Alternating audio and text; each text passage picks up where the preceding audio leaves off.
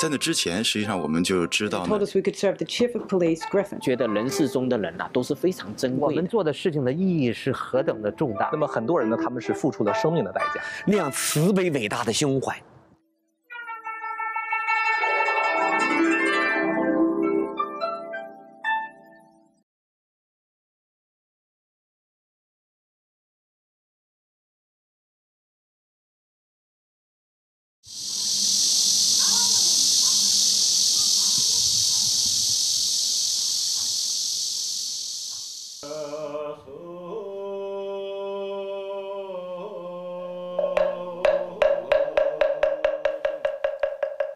这是韩国庆州市正觉寺。三十八岁的金海日和尚在正觉寺修行已经十六年了。二零零五年的五月初一，一位到庙里来参加药师如来法会的香客发现，在这座木雕弥勒佛像左手的衣袖上，有一束米粒儿大小的白花。金海日后来认定，这个在既没有泥土也没有肥料的地方盛开的，就是佛家传说中的优昙婆罗花。在这之前的两个多月前，全罗南道的须弥山禅院和京畿道的清溪寺等地也曾发现了此花。而韩国最早发现优昙婆罗花是在1997年的七月，当时京畿道广州郡一家寺院的方丈，在金童如来坐像的前胸部位发现了二十四朵优昙婆罗花，有数百人赶来观赏。现在，优昙婆罗花的踪迹已经出现在世界很多地方。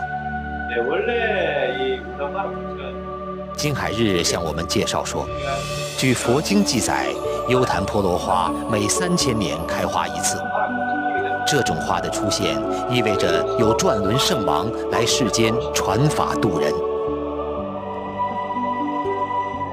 优昙婆罗花开的现象，无疑是古今中外各民族一直流传的有关神将要回来的种种传说和预言，有了一个具体的时间坐标。我们看到啊，中国它的这个对神归来的预言呢，就非常的具体，非常的详细。每一个统一的朝代几乎都留下一个系统的预言，比如说汉代的马前课，唐朝的推背图，宋朝的梅花诗，明朝的烧饼歌。如果我们仔细研究这些预言的话，会发现他们都指向了历史的今天将会发生一件大事，人类呢将经过一场浩劫，同时圣人会出世，会行于世间。在经过这场浩劫之后，人类呢会走入到一个非常美好的新纪元，宇宙呢也会得到更新。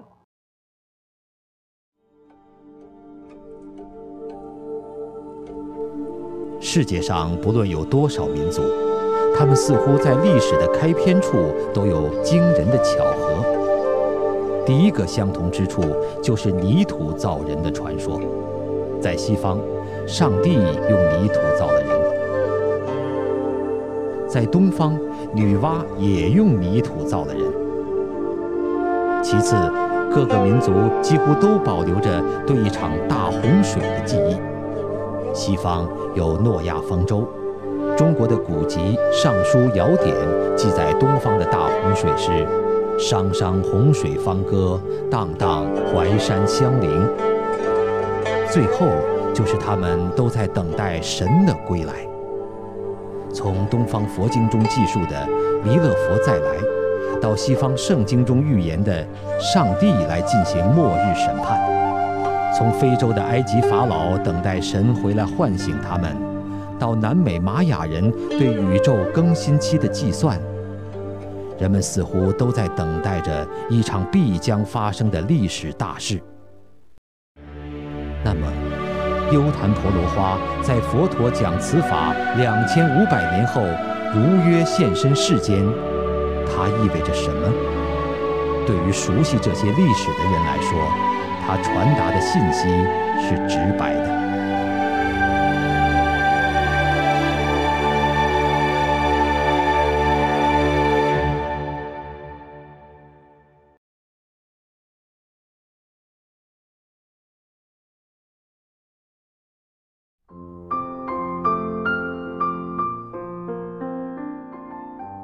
这里是美国加州理工学院2002年3月的一个傍晚，路灯亮起，繁忙的校园慢慢归于平静。但是，与平常不同的是，这时的校园里一下子多了很多东方人面孔，空气中也弥漫着一种兴奋的气息。这些人是当天接到通知后匆匆赶到这里的法轮功学员。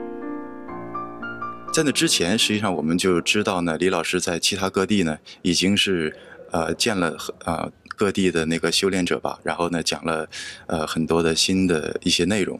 那么在这之前呢，就是前大概是一两天的时候，我们才得到通知，就是说李老师要到那个 Caltech，也就是在那个帕斯蒂纳那个啊加州理工大学，呃要讲法。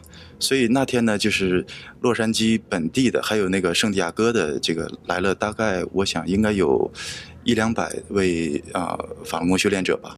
李洪志先生的这次讲法后来被整理成专著《北美巡回讲法》，这是李先生在海外传法多年以来唯一一次连续到美国各地和学员们见面并巡回讲法。大家就在坐着的时候，师傅就进来了。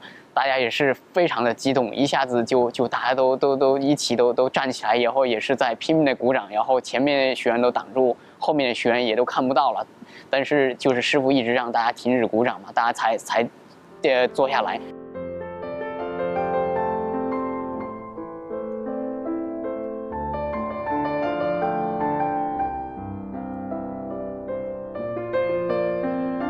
在这间能容纳一百多人的阶梯教室里，学员们坐得满满的，甚至走廊上也站满了人。也就是在这里，李洪志先生把宇宙的更新、历史的安排、世人的来源、大法弟子的使命，完整详细地揭示了出来，并且第一次明确地告诉他的弟子。法轮大法弟子的修炼，绝不是为了个人简简单单的圆满问题，而是在宇宙更新的重大时刻，救度众生。那么李老师就是，呃，问大家说，救度众生再有十年，你们还干不干？啊，大家异口同声都说干。那么其实这个问题并不是说当时热血沸腾啊、表决心之类的，所以当时我觉得大家都是可以说是也是很那个呃，很平静吧。因为经过这些，我们有足够的信心啊，就是对自己的信仰有有足够的这个坚信，能够继续走下去。所以啊，不管是十年、二十年还是一生吧，啊，其实都是。啊，都我们都有信心坚持下去。呃，我我记得非常的清楚，当时听完那个师傅北美巡回讲法以后啊，呃，有的时候坐在那个汽车里面哈，看到那个很多人呐，在那个马路上都开的车嘛，哈，哎呦，当时就也也是无无名之中哈，就是那个眼泪就流下来，就是心里就在想哈。就是哎呀，师傅告诉我们的这些呢，都是高层生命，都是从天上来的。现在呢，却这个就在地球上啊，就是就是把自己当成一个人，认为自己呢只有几十年，对吧？那么在车在汽车里面那么晚还开着车，为这个名利呀，为生计呀，为生存呐，在奔忙。我当时真的是眼泪就流下来。从那以后吧。就是觉得人世中的人呐都是非常珍贵的。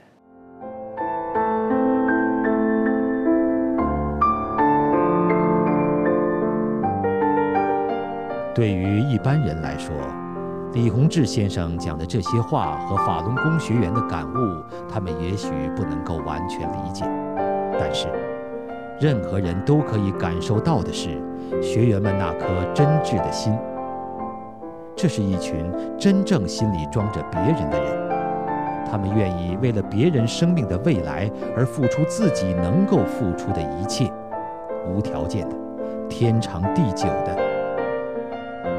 在那段艰难的岁月里，时间用它冷静的目光注视和检验着这些修炼的人如何兑现自己的承诺。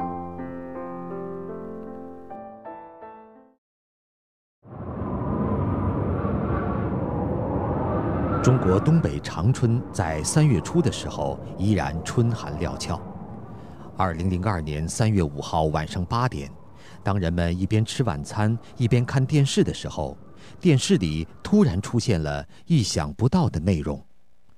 长春法轮功学员张忠于见证了这一幕。二零零二年三月五日的晚上，我要买一些东西，我就来到了位于长春亚太大街和三道街附近的一家食品店。当我跨入店门的时候，惊奇地发现，店主和三五位顾客正在围着看电视的镜头，他们议论着，显得很惊奇。我抬头往电视一看。电视正在播出《法轮功真相》节目，其中有《自焚真相》《法轮大法红传世界》，还有李洪志师傅和法轮大法受到各国政府团体褒奖的一些镜头等等。我看了非常高兴。这时，店主看又进了一个人，他好像有一点有一点害怕的样子。这时，他自言自语地说：“是不是谁家在放光碟？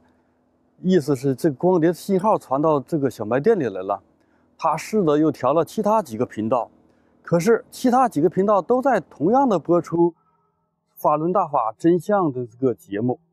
我为了消除他的紧张情绪，我说：“这个节目很好的，咱们看吧。”这时他就不再调了。这就是震惊中外的长春电视插播事件。长春市有线电视网络的八个频道同时无间隙播出多部法轮功电视片，时间长达四五十分钟，估计上百万长春市民都看到了这一插播。事件发生后，吉林省一共抓捕了五千名法轮功学员，江泽民下密令。对插播的学员杀无赦。在三月十一日的晚上，我看到几乎每个路口都有一两辆警车在把守呢。张忠瑜当晚去了参与插播的学员刘海波家，正在谈话间，突然大批警察闯入刘家，连同刘夫妇和张忠瑜一起绑架。我们刚刚谈大约十多分钟的左右时间。只听房门哗啦一下开了，冲进来七八位便衣警察，为首的一个手拿着手枪，在指着我们，不许动。我们当时我和刘海波看到这个情景，我们都很镇定，因为我们没有干坏事，我们没有什么可怕的。这时，他们三四个人围着我们一个人。在厅里，边殴打我们，边试图再继续捆我们。大约打了能有十多分钟的时间，我低头这一看，我地下有一滩血。我这才意识到，这是打我的其中一个警察拿着手枪托在打我的脑袋，我的脑袋有几处在淌出了鲜血，已经流下了一滩。大约打了十多分钟之后，我和刘海波。已经没有了挣扎的力气，几乎到了休克的境地了。我和刘海波被拖入长春宽城公安分局后，我们分别在两个屋里，在对我们实行酷刑。这时，恶警的电棍大约能有这么长的电棍，几个人同时要电击我的身体的各个部位。当时我清楚地感觉到，当电我的胸部的时候，这个电棍好像能把我这个整个胸穿透了一样。同时，他们包括电击生殖器等等身体各个部位没有电不到的地方，六七个人同时在殴打我、电击我。又过了大约一段时间之后，我听到旁边又过了一个恶警，走进我的这个。房间来，我只听那个恶警在打电话说：“长春市宽城长春市医院吗？这里有个叫刘海波的没有心跳了，来一个救护车来。”这时我想，刘海波肯定是被折磨的已经是不行了。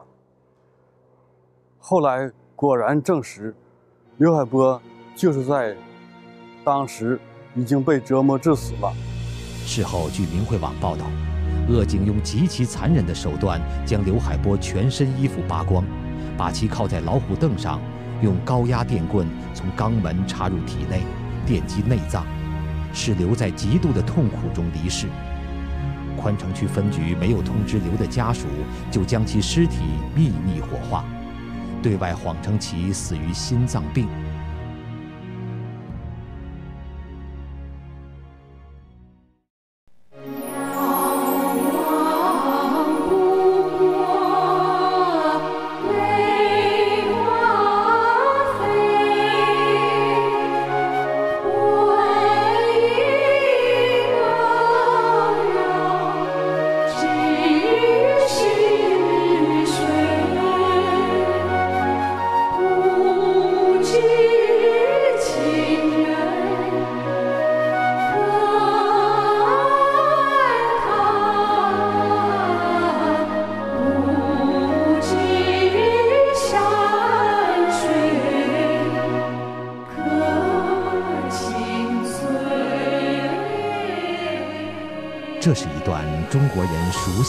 律，这是几句中国人常听到的问候：“路从今夜白，月是故乡明。”在自己眷恋的那片土地上，父老乡亲们可安好吗？在铺天盖地的造谣宣传之下，他们是否有机会了解大法的真相呢？在《战国策》上呢，讲过一个故事，说孔子的弟子曾子呢素有贤名，他的妈妈对他也非常的了解。但是有一次呢，一个和曾子同样姓名的人杀了人，有三个人先后跑过去，对曾子的母亲说同样的话：“曾参杀人。”第一个人说这个话的时候呢，他的母亲是完全不相信；第二个人说的时候呢，他的母亲是半信半疑；第三个人说的时候，他的母亲不但相信，而且吓坏了。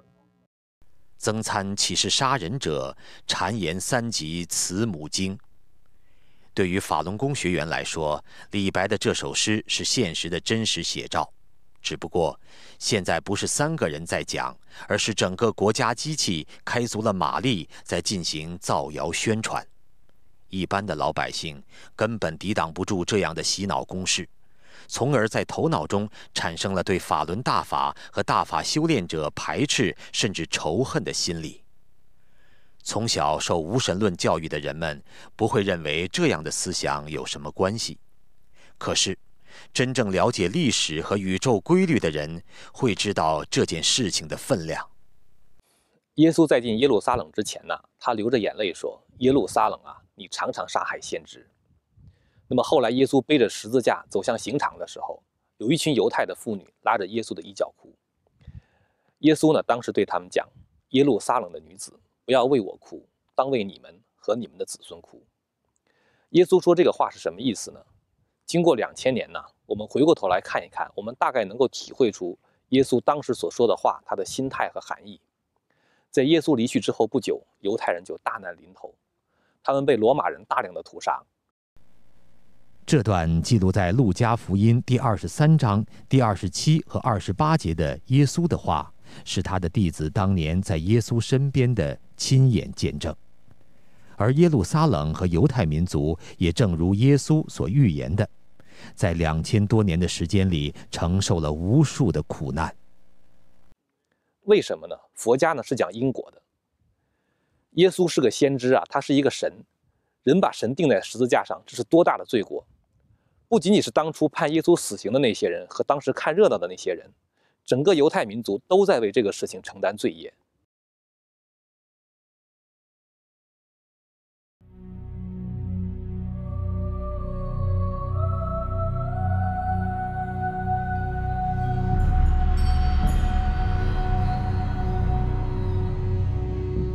沧桑的岁月已经走过。这苦涩的文化沉淀到今天，也许有着特殊的用意，因为这是一个特殊的时代。先知们在历史的不同时期不断的重复着，今天的世人将面临无比重大的、前所未有的挑战，或者说是一种选择。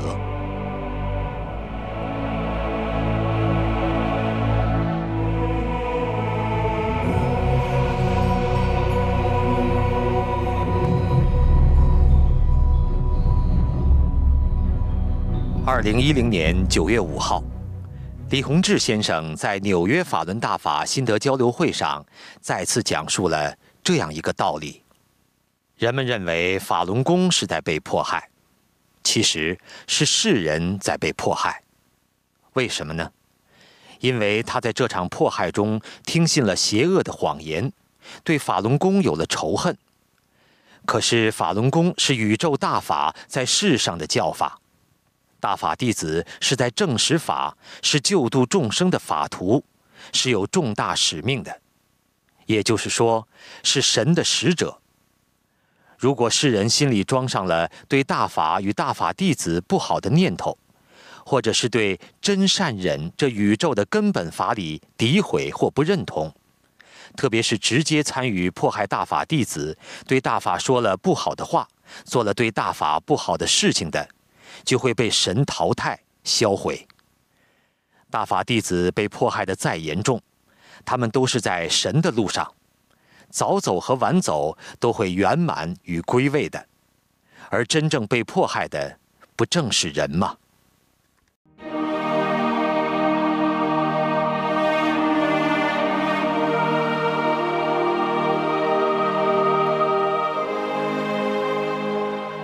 这就是法轮功学员向世人讲述真相的真正原因。法轮大法是佛法修炼，他无心在世间确立什么。法轮功学员甚至清楚地知道，即使他们今天什么也不做，历史很快会翻过这一页，新的纪元会到来，真相会大白，法轮大法的名誉会被恢复。但是。在这个中外预言中所指向的关键时刻，世人面临重大选择的关头，很多人却会因为听信了谎言而做出错误的选择，从而失去未来。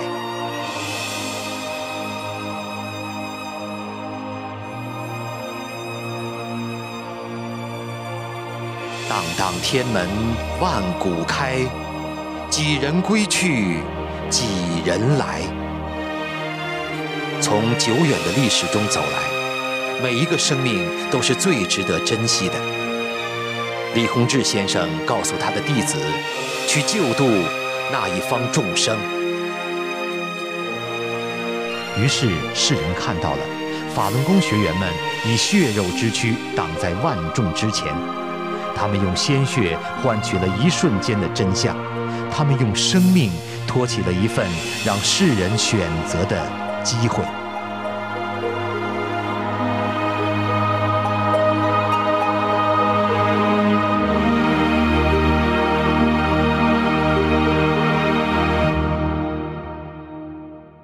参与长春电视插播的十五名法轮功学员被非法判刑四至二十年，至少八人被虐致死。主要插播者刘成军在经受了一年九个月残酷的牢狱折磨后。于二零零三年十二月二十六号离开人世。另一位插播者雷鸣，双腿被酷刑致残。从监狱保外就医时，三十岁的小伙子体重只剩七十多斤。这是他出狱三个月后拍的录像。两年零五个月后，雷鸣含冤去世。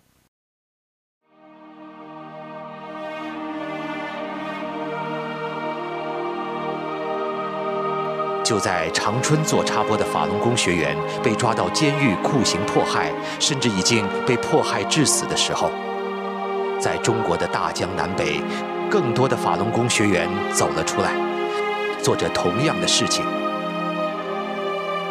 二零零二年四月二十号，中国黑龙江省哈尔滨、大庆、双城、齐齐哈尔、牡丹江、佳木斯、鹤岗、双鸭山。鸡西等市有线电视网络被插播法轮功真相节目，时间最长达七十五分钟。二零零二年五月十二号，中国内蒙、云南、四川、贵州、河南、湖南、青海、陕西、甘肃等十个省的地方电视台、村村通卫星广播电视，在转播中央台新闻联播中。攻击法轮功的节目时突然中断三分钟直到节目停止。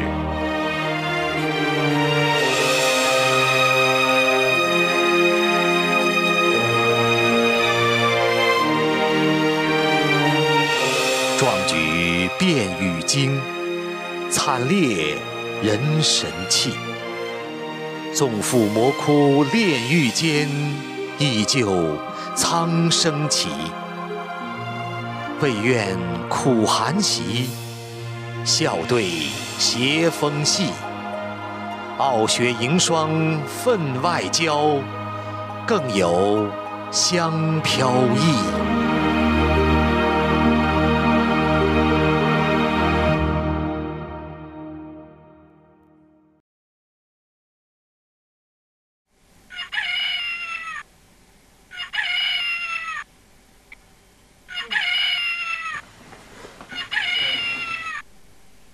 每天凌晨四点不到，当大部分的人还在沉睡的时候，中国大陆某处的一小套公寓里的人们便已经起床，开始了他们不寻常的一天。动作要缓慢圆。这是一个法轮功学员的资料点。您现在看到的是学员自己拍摄的记录他们一天生活的录像。办资料点是大陆法轮功学员的一种特殊活动，在那里，法轮功学员们制作讲述法轮功真相的资料向社会发放。二零零二年年底，在中国大陆的学员当中，出现了一种新的形式，叫做资料点遍地开花。就是把以前真相资料集中在一个地方大量印刷的方式，变成了到处组建小型资料点，这样既加大了制作资料的总量，又比原来更加安全。从那以后，资料点遍地开花，就成了国内法轮功学员向世人讲真相的最主要的形式。许多学员。因为制作真相资料而被抓捕，被迫害得流离失所，而被迫流离失所的法轮功学员在异乡，在温饱都不能保证的情况下，又艰难地组建起新的资料点，就这样前仆后继，生生不息。您现在看到的这个录像，就是被迫害的流离失所的法轮功学员临时组建起来的。他们彼此之间可能以前并不认识，他们很可能没有任何的收入，他们的生活标准维持在最低水平，他们背井离乡，在异地举目无亲，并且时刻处于警察的追捕之下。而这样的资料点在中国大陆数量巨大，很多资料点甚至比您现在看到的情况更加艰难。他们住的那个住的那个地方啊，整个就是另一个民房。这一个民房里边，除了一个烽火炉，我一说烽火炉，可能大家都知道，就是烧那个煤球的，烧煤球那个炉子，就那一个炉子，十几个人跟那一个屋里住，住就是在地下，在地下睡觉，地下就是水泥地，就是水泥。他们铺了一个塑料布，很大的一个塑料布，就那盖那塑料布上睡。被子没有被子怎么办？他们就是穿的衣服从来没有脱过衣服，就是四五个人盖着一床被子，就盖着一床被子，就那样在那个艰苦的情况下，就这样。但是有这样艰苦的情况下，在这样的房子，这有时候还要被邪恶给盯住，就得要搬家。搬有时候他们找不到房子，他们在野地里，在河滩里睡；有时候还在那个玉米杆都收起来了以后，他们都追到地里，他们钻到玉米杆里边睡。有的时候就，就真是最困难的时候，他们还在这个雪地里，还要睡过，在那柴火垛里睡，就那样。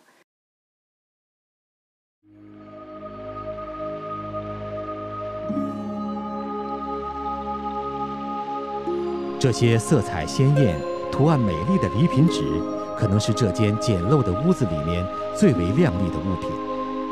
各种书籍、资料、护身符，经过仔细的包装，甚至还被系上了可爱的蝴蝶结，装在塑料袋里，这样就保证不管刮风下雨，不管在什么地方，它们都不会被弄脏。也许看到它的人会因为它的美丽和干净而愿意把它带回家吧。寒冷的冬夜，万家灯火齐上的时刻，人们纷纷回到了各自温暖的家。而这间公寓里的人也是在这个时候，带着同修白天做好的真相资料，和屋里的人简单道别，走出房门，进到黑暗的寒风中发放资料。而这简单的道别，淡淡的微笑，在双方的心里，其实都有不轻的分量。零二年的时候，我从监狱出来时候，我没有办法回家，我也不能去我的亲戚家里头。我和五十几名流离失所的法轮功学员在一起，他们都各自聚集在各自租的房间里头，三五七八人不等，但们他们都是这样：早晨起来学法练功。然后做真相资料，然后出去分发。那分发的地点呢？有居民区，有商场，有农村，有城市，遍布都是。但是我们都知道，我们早晨出来，晚上不知会谁不回来。我们也知道，我们今天住在这里，明天不知要上何方。有的时候，这个居住点和那个居住点。你真的去让他去看他的时候，那真的是人去楼空，这是经常发生的事情。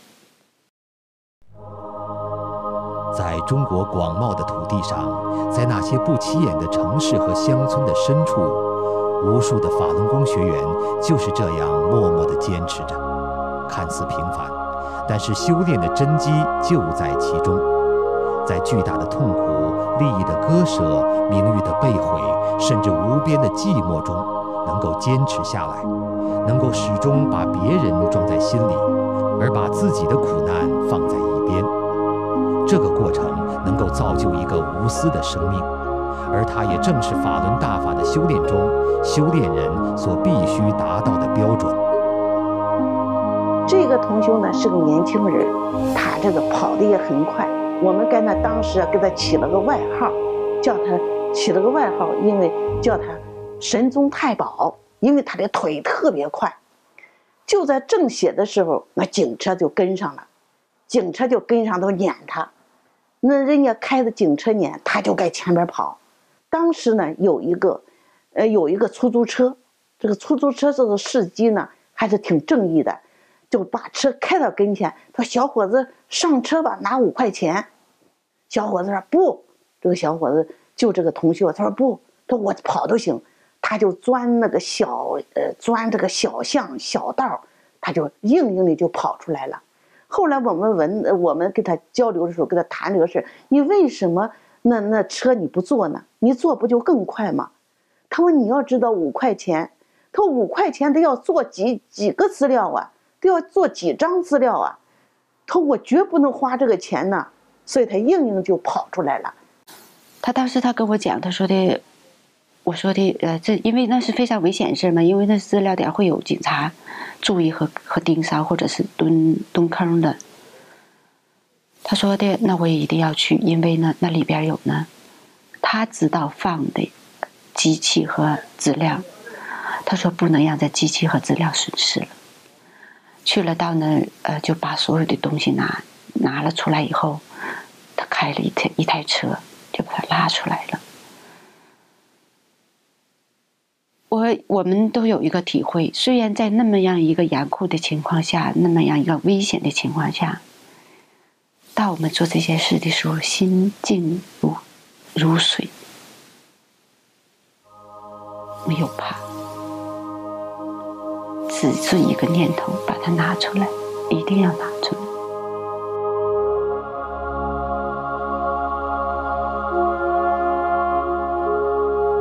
一个民族啊，是需要道德的脊梁。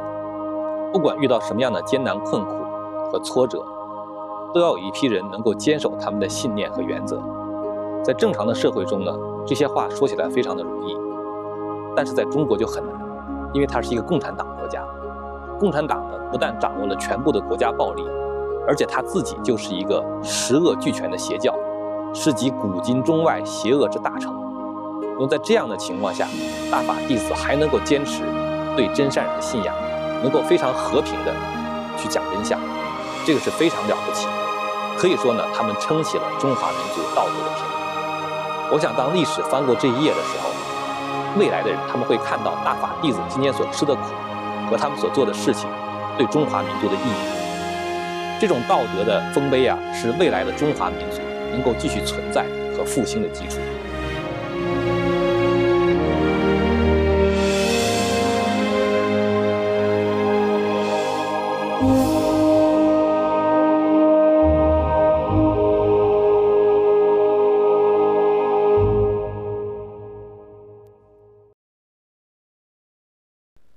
二零零二年的中国是个多事之秋，就在法轮功学员们默默地在中国大地传播真相的时候，很多中国人的注意力却都集中在了另一个地方——北京。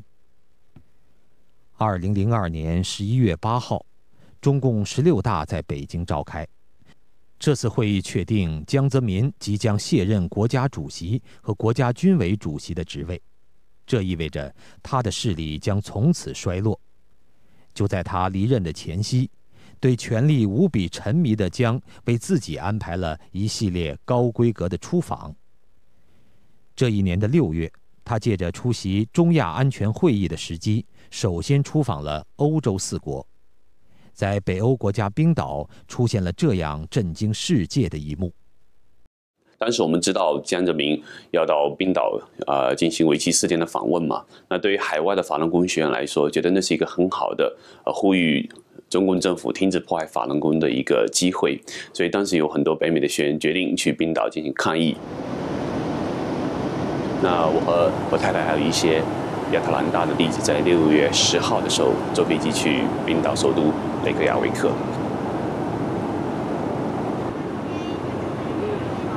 到机场的时候呢，我们发现，呃，整个情况不是像我们想象的，那就有很多亚裔的法轮功学员，很快就好像被机场确认出来，然后呢，把他们就说，呃，扣留在一边。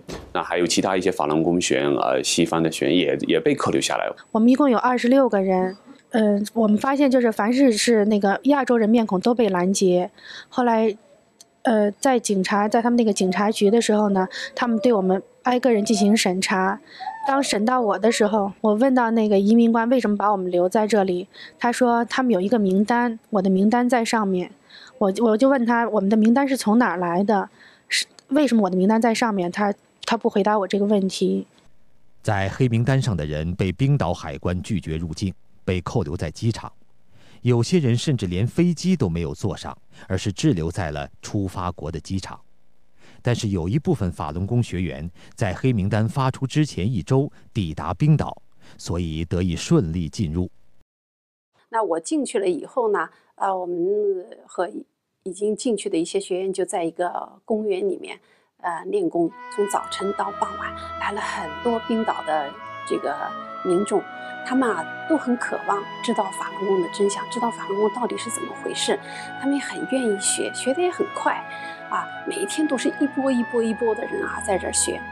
当到六月十一号呢，就是就是那些学员被阻拦进不来了以后呢，他们听到这个消息了以后，马上都是就用手机啊，当时发短信，就是一个就发给他所有的朋友，那另外的朋友又发给他所有的朋友，一两个小时之内，一下子所有冰岛的人都知道这件事情就发生了些什么事情。那一天当天下午的时候呢。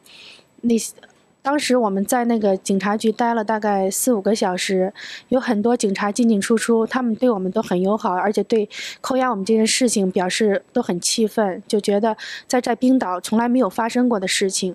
他们告诉我们在我们来之前，中国政府给了他们一堆就是污蔑法轮功的材料，尽管他们都不相信，但他们迫于压力没有办法，只能执行命令。之后，冰岛警察局派了一辆大轿车，把这二十六名法轮功学员送到了附近的一个小学校。这所小学是专门腾出来来关押我们这帮啊法轮功学员的，啊，所以呢，这件事情呢，在媒体上得到了相当大的关注。呃，所以呢，当我们一下车的时候呢，啊，还没进入小学校的时候，已经有一队的记者在那等着了，呃，电台的、报纸的、电视台的都有。很多冰岛冰岛人呢，当地群众呢，也到学校来对我们表示声援。可是警察呢，不让他们进学校。他们当地很多人就表示说：“我们也是法轮功学员，你们把我们也一起关起来吧。”当时场面觉得确实很感人。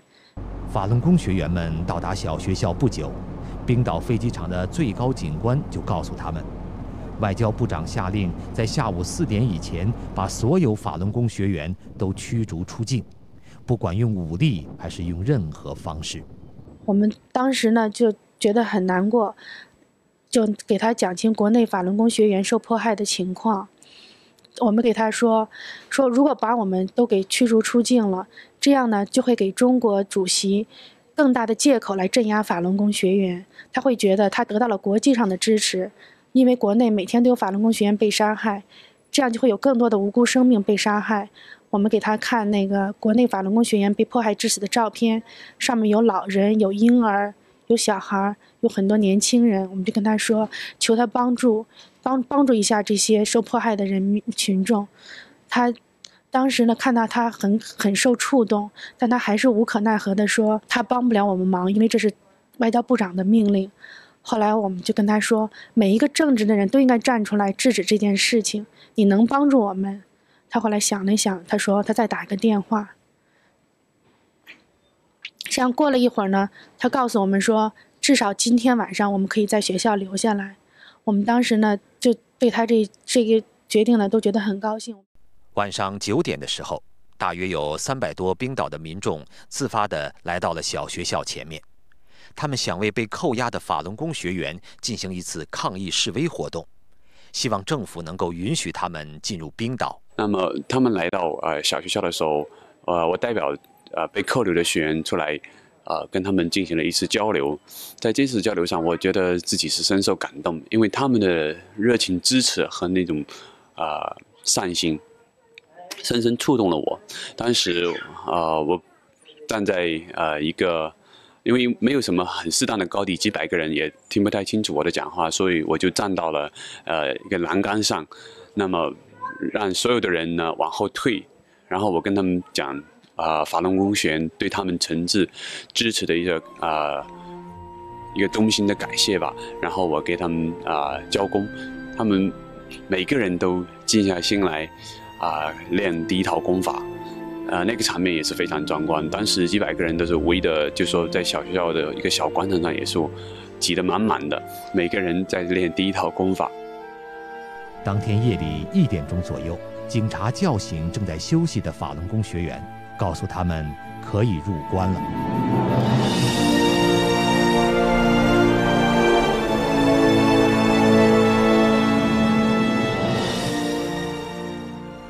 六月十三号，在江泽民抵达冰岛的当天，冰岛最大的报纸刊出四个整版的广告，向法轮功学员道歉。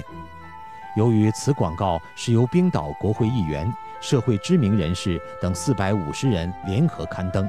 在冰岛引起震撼。广告以“对不起”三个中文大字为标题，标题内容则是向法轮功学员道歉。广告强调，冰岛政府屈从中国独裁者江泽民，拒绝法轮功学员进入冰岛和平抗议是错误的决定。冰岛人民感到羞愧，向全体法轮功学员道歉。我们在街上碰到许多这个冰岛当时的民众呢。他们看到我们，他们就向我们道对不起，告诉我们冰岛政府的行为不代表真正的冰岛人民。六月十四号，江泽民正式官式访问期间，来自冰岛各地超过一千人聚集在政府议会门前和平示威游行，抗议中国独裁者江泽民到访，并呼吁政府立即取消限制法轮功学员进入冰岛的禁令。很多人举着自己啊自制的这种法轮功的这个 banner 啊横幅啊啊，就是还有很多人呢，他们甚至用那个黑色的这个布蒙住嘴巴，就是象征着这个呃中共政府不让法轮功说话，也是抗议这个呃冰岛政府配合中共政府哈，不让法轮功学员进来抗议，好像不让法轮功说话哈，所以他们用这个很有标志性的这个黑色的布条蒙住嘴巴来抗议。冰岛全国只有二十五万人，警力只有六百，上千人参加的示威请愿活动，对当地来讲是很大的事情，代表广泛民意。因为冰岛的大规模抗议，江泽民不得不提前离开冰岛，前往立陶宛。冰岛事件并没有在江泽民离开冰岛之后就结束了。之后呢，有很多法轮功学员到冰岛去教功，因为有太多的民众要学功。那一年之后呢，当时冰岛的信息保护局经过调查之后呢，还专门做了一个正式的裁决，裁定冰岛的司法局针对法轮功学员用黑名单阻止他们入境这一作为是非法的。所以这个后效应一直持续着哈。那么一到了二零一一年的时候，冰岛的外交部长呢，还专门在一次呃会议上对法轮功学员道歉，强调他们将近十年前的这个作为呢是不合理的。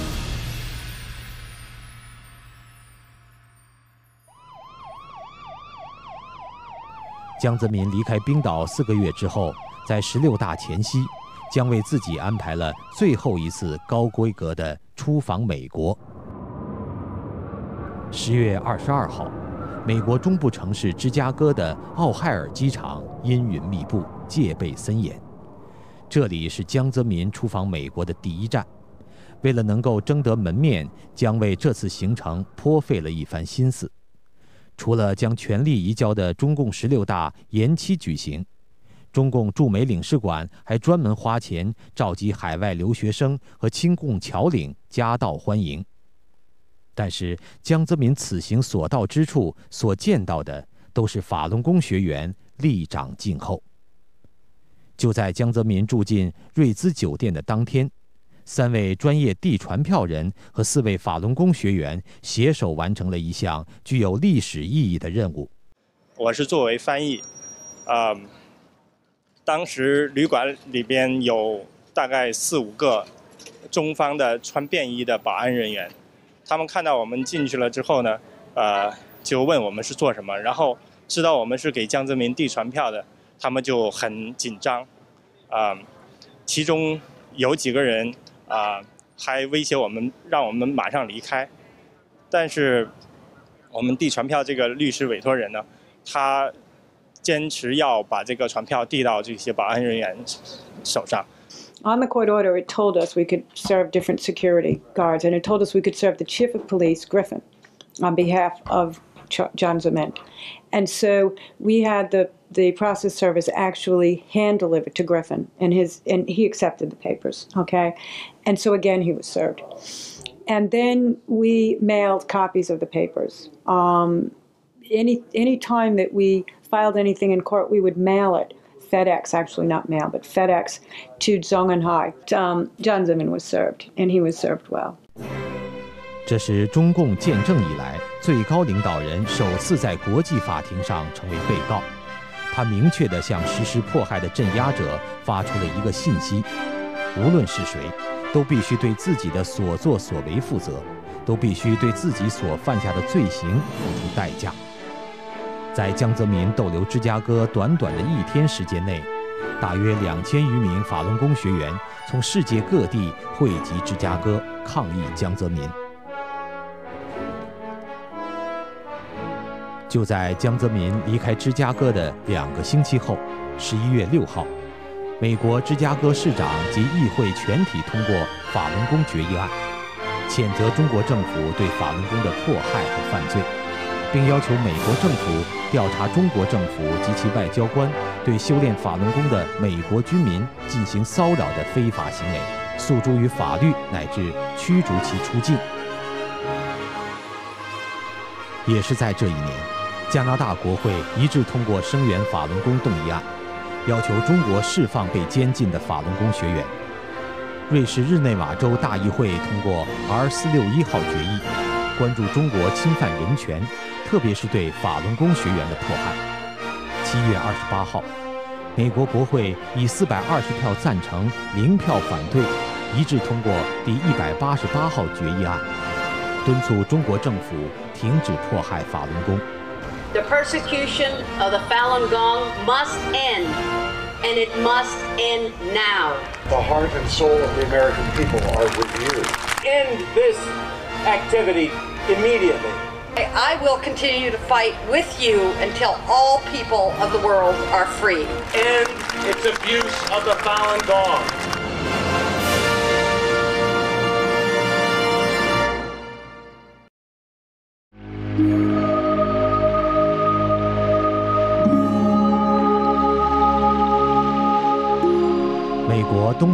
秋天是一年中最美的季节，因为山上的叶子这时开始变颜色，红色、黄色、紫色、橘色，斑斓的色彩绵延不尽，和湛蓝而高远的天空遥相呼应，看一眼就让人心旷神怡，无限憧憬。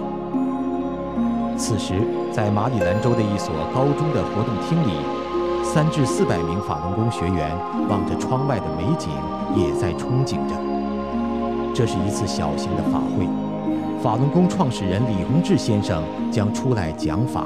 师尊呢，在讲到，照大法弟子这样现在这样去做下去的话，大概能够救两亿中国人。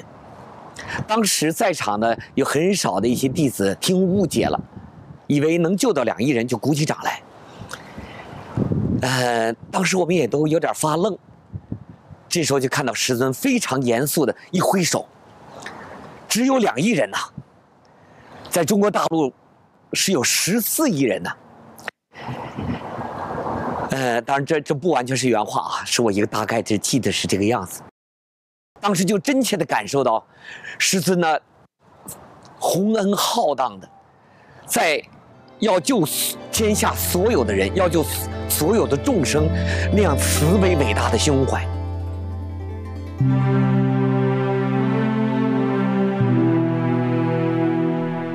也是在那个时候，李洪志先生写下了这首诗：快讲，大法图讲真相，口中利剑齐放，揭穿烂鬼谎言，抓紧救度，快讲。繁忙的世界依然在按部就班的运行着，但是，宝贵的时间也许就在众人的不经意间划过。接下来的岁月中，法轮功学员要如何做呢？